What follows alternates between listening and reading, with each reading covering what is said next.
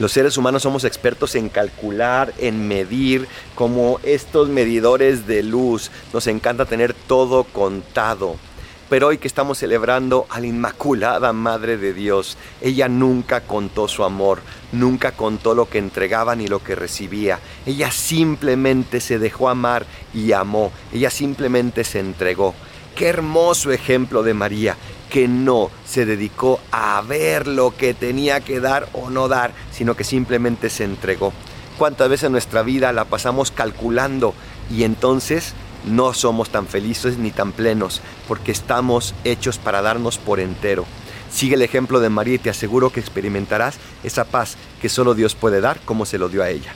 Soy el Paradolfo. Recen por mí, yo rezo por ustedes. Bendiciones.